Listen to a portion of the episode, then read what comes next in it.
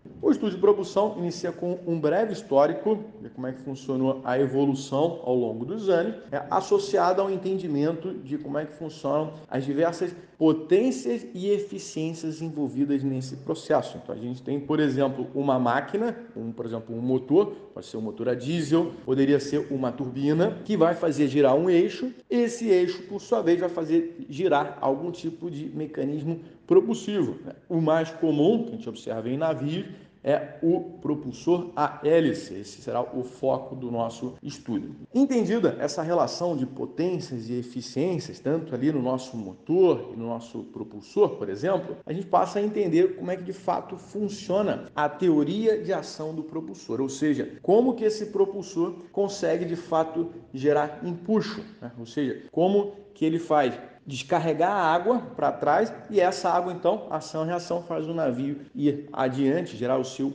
empuxo. Entendida essa teoria da ação do propulsor, a gente passa a estudar as variáveis que influenciam na ação do propulsor. E temos uma variável importante, que é chamada de esteira. É, a esteira do navio, de forma simplificada, a gente consegue visualizar na região ali da popa do navio, atrás do navio, é uma água que se desloca para frente com o navio. Né? Por que temos essa água se deslocando para frente com o navio? Bom, porque o navio ele está navegando, está indo para frente. É ao passar a água tem que ocupar o espaço deixado pelo navio para que não fique ali um vazio. Então essa água que ocupa o espaço deixado pelo navio, ela ganha esse movimento para frente acompanhando o navio. Isso é chamado de esteira. E como o propulsor do navio fica ali nessa região, na popa do navio, é, isso acaba interferindo na ação desse propulsor, porque ele passa a observar uma água, uma água que tem uma componente indo para avante também. Feito esse estudo, a gente passa a ver é, quais as variáveis que influenciam no desenho de um propulsor. Por exemplo,